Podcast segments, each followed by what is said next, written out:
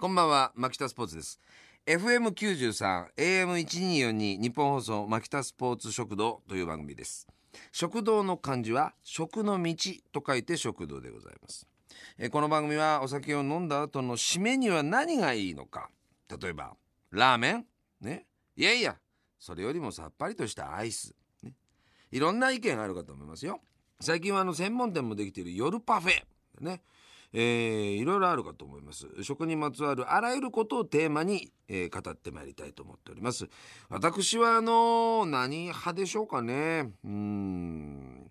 まあでも最近はあの結構ね翌日のことも考えてそのあまり夜遅い飲み過ぎた時にラーメンなんていうちょっとそれはあれは何だろう。ね。食べ終わって例えばもう一回寝てもう目が覚めた時にその幻感がすごくないですか？もうなんかタヌキに化かされたというか なんですよね？もののけに化かされたというかなんかねすごい気分になるんですよね。ですからちょっとねラーメンよりももう最終的にはコーヒーぐらいで落ち着かせてるかな。まあまあ落ち着けよっていう感じかな。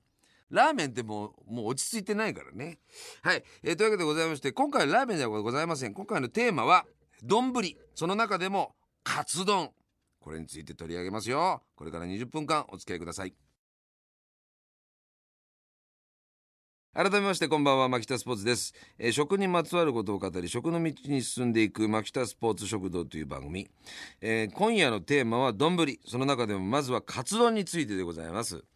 えー、まあ丼全体を語るなんていう乱暴なことはこの20分間のねたった20分間の番組でできません。しません。はい。それはねあの雑すぎます。でも今回はとにかくカツ丼だけにこうテーマを絞ってやってみたいというふうに思ってますね。カツ丼っていう言葉ですね。これもう山梨県ではちょっとね何を言ってんだよっていう話になってしまうんです。私の地元山梨県ではですねカツ丼っていうものが全然違うものなんですね。はい。えー、地域的に違うんですよ定義が。でこのスタッフが調べますと、えー、ソースカツ丼と言われているものがありますね、えー、群馬県。これはまあソースカツ丼テリトリーというふうに言われているらしいですね、えー、福井、えー、そしてデミカツ丼というのがあるんですね。これは岡山県。で味噌カツ丼。名古屋ですね、えー、最近ではわらじカツ丼。埼玉県の秩父。えー、あたりでこれわらじカツ丼っていうのがもう秩父あたりではあるということなんですけどもあのカツ丼ですよ。はい、でまず僕の話をさせてください。ね山梨っていうところはカツ丼っていうものは、えー、いわゆる東京で言われている卵で閉じた形の似たあのカツ丼のことではないです。それは山梨では煮カツって言ってます。はい。煮カツ煮込んだカツ煮カツです。これは煮カツっていう。もうこれはもうねどこに行っても大体そうです。うちの親父だから東京に来た時には煮カツを食べたくて。であの煮カツって言ってましたよ。東京のお店で。お蕎麦屋さんで。高らかに煮カツくれって言ってました。で「は?」って言われて。であの卵で閉じてあるあの煮カツだよ。っつって。怒り気味に言ってましたよ、はい、ああカツ丼ですね。っつって。うっかり向こうの人が言っちゃったんだよね。したら「煮カツだ!」っつってすごい訂正してました。普段寡黙な親父なんですけどそこだけはもう譲れなかったようですけども。はい。えー、それでカツ丼なんです。山梨の場合はカツ丼はどういうものかと言いますといわゆるあのカツライスカツ定食であるものですね。お皿の上に野菜とともにこう切られたのカツあるじゃないですか。それが丼の上にただ乗っかっている状態。これがカツ丼です。あとソースは自分でかけてこしらえてくださいと。最終的な仕上げは自分でやってくださいと。いうのがカツ丼です。かようにすごい雑な食べ物なんです。山梨とで。だからソースカツ丼っていうのは福井県とか群馬県とかあるいは長野県でも食べると思いますこれは。あのー、洗練されてるんですよ。出来上がって揚げたてサクサクのカツをソースにくぐらせてから出してたりとかするところがあります。それがソースカツ丼でしょ？ね？そんな洗練なんかないんです。ただただただ乗せただけなんですよ。はい。あのあれです。カツラみたいな状態ってただ乗せてある状態みたいな。そういう状態。あそういえばうちの親父は、えー、カツ丼ヘアでしたね。その点においては。完全なカツ丼ヘアでしたけども。はい。そんなことはどうでもいいんですねで多分だからなあのちゃんと商売としてなんかこう他とのね差別化とかも行うためにその職人たちが板前たちが、えー、コックさんたちがですねちゃんと工夫をして差別化を図ったりとかしてるっていうねあのソースカツ丼とかデミカツ丼とか味噌カツ丼にはそういうなんか洗練度具合がです感じられるんですよ。違うんですよ山梨のカツ丼は。そういうものを一切経過してないんですね。もうドンと乗っかってるだけのものなんですただそれがね今となってはねあのー、僕は懐かしくもやっぱそういうものってめったに食べられないじゃないですか。身の回りにはないのでね、うん、無性に食べたくなる時はあります。はい。えー、そんなわけでございましてカツ丼ちょっと山梨の話だけで終始してしまいましたけれども、えー、今回は丼がテーマということでここで一曲いきましょうかねえー、渡り廊下走りたいというね AKB の派生ユニットでございますけれども「姉妹どんぶり」という曲を聴いてください。えー、聴いていただいた曲は「渡り廊下走りたいセブン」で「姉妹どんぶり」という曲でございましたけどね。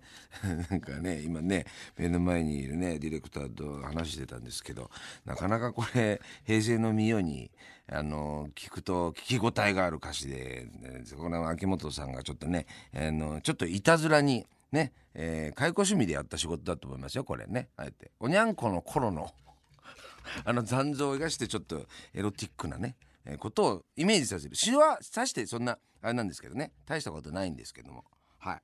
えー、というわけでございまして、姉妹丼でございましたけども、え、今回のテーマは、丼でございます。えー、その中でもカツ丼、これについてお話をしているわけですよ。で、あの、僕はあの、カツ丼はね、割と家で作りますよ。えー、つい最近も作りましたね近所にねあの好きなお肉屋さんができましてね、えー、不愛想な地元のお肉屋さん。でそこでとんかつをねあげてもらってね。ですぐ家に帰ってね僕は調理しましたよ。で特にこだわりがあるわけじゃないんだけど僕は例えば市販されてる割り下的なものあるでしょ？でめんつゆとかですね。あれだけだとちょっとね甘さを感じてしまうんですよ。だからそれプラス醤油を足すっていう感じね、うん、それで自分のちょっとお好みの割り下を作って。で玉ねぎが好きなので玉ねぎも多めに切りますね。で玉ねぎはねあの 結構こだわってんじゃないかって話ですよ、えー、縦目に沿って玉ねぎがこう縦にね細胞がこう組織されてるとこあるでしょ。それを、えー、切っていくパターンが一つ。と横にそ切っていくの。これは細胞を切断していくことになるわけね。そうすると歯ごたえがちょっと違うことになるんですよ。で縦目に切っていく方がまあ歯ごたえがあって、えー、玉ねぎ臭さがそっちの方が出るんですね。でそれをちょっと段階を分けて、えー、入れるんです。そうするとあのグラデーションができるんですよね。玉ねぎの醤油の 染み込み具合の違いができるんですよ。それを時間がある時はやります。この間はまさにそれをしましたね。そのぐらいかな。で卵はねあの半熟がよろしいっていう人もいらっしゃるかと思うんですけど僕はね結果半熟部分ができたらおおっていう。それだからなんかほらあの多分ねこうなんつうかお皿とかさ陶磁器とか作ってる人たちとかってさ結果こうなったかみたいなことってあるでしょ？多分感覚って。釜を開けてみるまで最後まで分かんないって。色のつき具合とか仕上がりがちょっと違ったりとかするっていうことまでめでるっていうことあるじゃないですか。だからそれは完璧にその半熟の部分をこうもうミリ単位で調整してそこまでは俺はしません。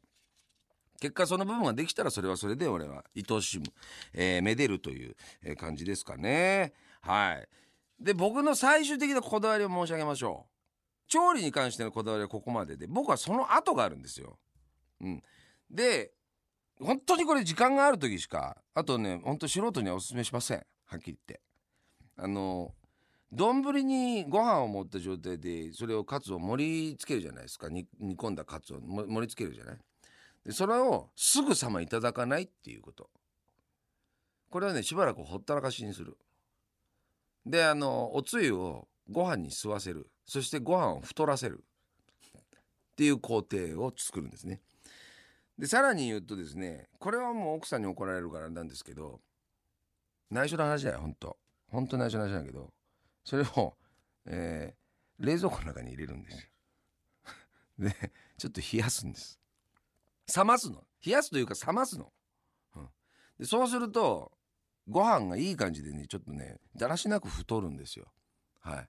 でえー、何でしょうかね。冷やした煮物の方が美味しかったりとかすることは分かりません？あれと同じ要領なんですよ。はい、で冷めた状態でいただくカツ丼というのが僕はね割と好きなんですね。熱々で何だったら揚げたてサクサクの部分も残ってるようなカツだって好きですよ。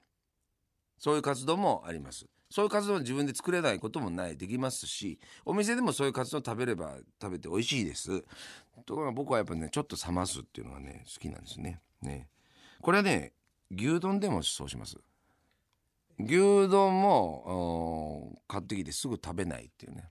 で自分のじらしな大事なそれじらし時間を自分の中で設けるわけ、うん、食べたいんだろお前って。でもまだ食べさせない。時間とかをね設けるっていうのがありますね。これもうほんと恥ずかしい話ですけど僕天丼もだらしなく状態あのよくあるじゃないですか。あの飯とひっついちゃって。ね。揚げたてサクサクの例えば天屋さんとかで揚げたてサクサクのやつをもうちょっとこうタレがかかってる状態でザザって食べるのも好きよ。だけど僕ちょっとほっとくっていう状態。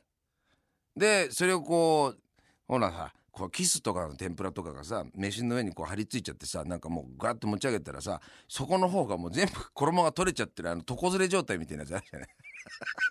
床ずれのキス。ね。そんな曲作れそうですね。床ずれのキス。それとか食べるのもすごい好きなんですね。でもこれ話だから顔真っ赤っかになってるって恥ずかしいんだけどこれは癖な癖のお話をしているのでちょっとお恥ずかしいんですがちょっと冷ましてからいただくとそういうことがちょっとラックがあるんですね。はい。えー、でもね冷やしカツ丼とかそういうものもなんかあるようですよ。東京にあるカツ吉というとんかつ屋さんとかでも冷やしカツ丼っていう人気メニューがあるとか、えー、日比谷にはですね、えー、カツ吉の日比谷店、ね、ではですね店舗限定のメニューとして冷やしトマトカツ丼というのもあるそうですね。ね冷やし味噌カツ丼とか冷やしカレーカツ丼とかどんどん冷やしてきてますけどね。多分それはちょっと別枠ね。僕の場合はじゃあ冷ましカツ丼ですから、はい、若干違うと思うんですけどもちょっと冷ましてから食べると美味しいですよということでおすすめでございます。あなたはどんな丼が好きなんでしょうか、えー、皆さんの周りでですねこの機能をですね、えー、してみてください。おすすめでございます。牧田スポーツがお送りしてまいりました。FM93 AM1242 日本放送牧田スポーツ食堂。早くもお別れの時間でございます。えー、メールがね、えー、なんだかんだね届いておりましてありがとうございます。ザウチの星さん。えーおかずがない時なめたけをご飯に混ぜて食べます。手抜き料理に見えますけど美味しいですよと。牧田スポーツさんはなめたけご飯は食べますかと、えー、ということですけどもちろんいただきます。なめたけはあの本当便利なものなので、えっと、僕なんかあのご飯をね、えー、炊き込みご飯の具材としてなめたけを利用する。だからベースをなめたけご飯でだからご飯研いでさ水張るでしょ？でその中になめたけを一瓶ざっとこうね入れてしまってそれでベースを作った上でそれに、えー、例えばなんだろうなあ、まあ、タケノコとかでもいいよ。水煮とかあるじゃん。ああいうものとかも混ぜたりとかしてもいいし、うん、あと俺なんかそれにツナを混ぜたりとか。あしてで、まあ、出来上がりがもういわゆる炊き込みご飯なのでそこにちょっとあの分け木を刻んで海苔をパラパラっとして食べたりとかすると非常に美味しいですね。なめたけあれ便利だわうん。自家製のなめたけとかもね簡単にできるからね。あれはストックしておくと日持ちはそれなりに味濃くしとけばするしいいと思いますよ。はい、えー、というわけでございまして、えー、あなたの「思い出の背景飯を募集しております。例えば子供の頃によく食べたおやつはとかね。受験勉強の時に夜食の定番はといえばとか、えー、初めて恋人に作ったおよび作られた料理はというようなものをですね背景飯と呼んでおります、えー、どしどしメールをください、えー、メールアドレスはマキタアットマーク 1242.com マキタアットマーク 1242.com です、えー、背景飯以外にも食にまつわることなら何でも大歓迎でございます。えー、ツイッターもございますからね。アカウントはアットマークマキ食。アットマークマキ食でございます、えー、今はねツイッターのキャンペーンをおお知らせしておりまして、えーキャンペーンはまあ明日までですからね、えーぜひともチェックしてくださいよ。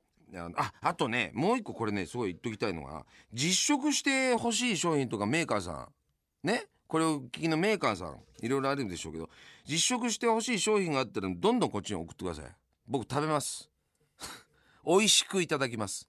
それでなんかねなんか行ったりとかすることによってなんか盛り上がればいいじゃないですか。はい。そういうのお待ちしておりますからね。はい。ぜひともよろしくお願いいたします。えー、それでは次回の放送をお楽しみに。マキタスポーツ食堂。お相手はマキタスポーツでした。